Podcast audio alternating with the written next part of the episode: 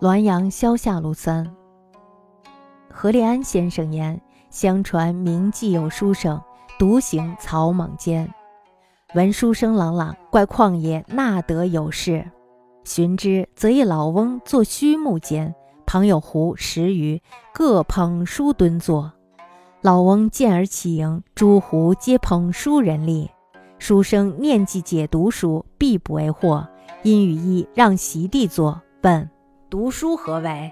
老翁曰：“吾辈皆修仙者也。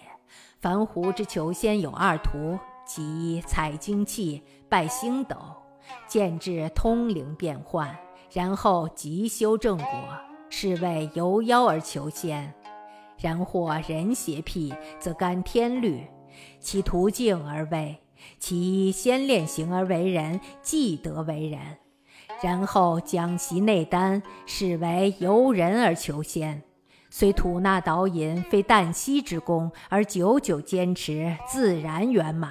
其途迂而安，故行不自变，随心而变。故先读圣贤之书，明三纲五常之理。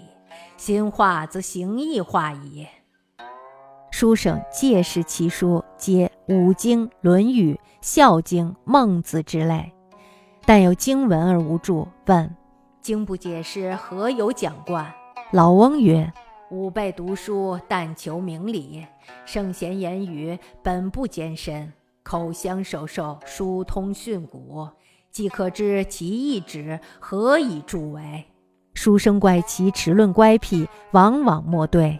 孤问其寿，曰：“我都不记，但记我受经之日，是尚未有印版书。”又问：“阅历数朝，世事无同意。”曰：“大都不甚相远，唯唐以前，但有儒者。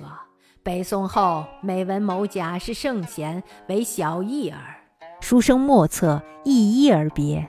后于途间遇此翁，欲与语，掉头径去。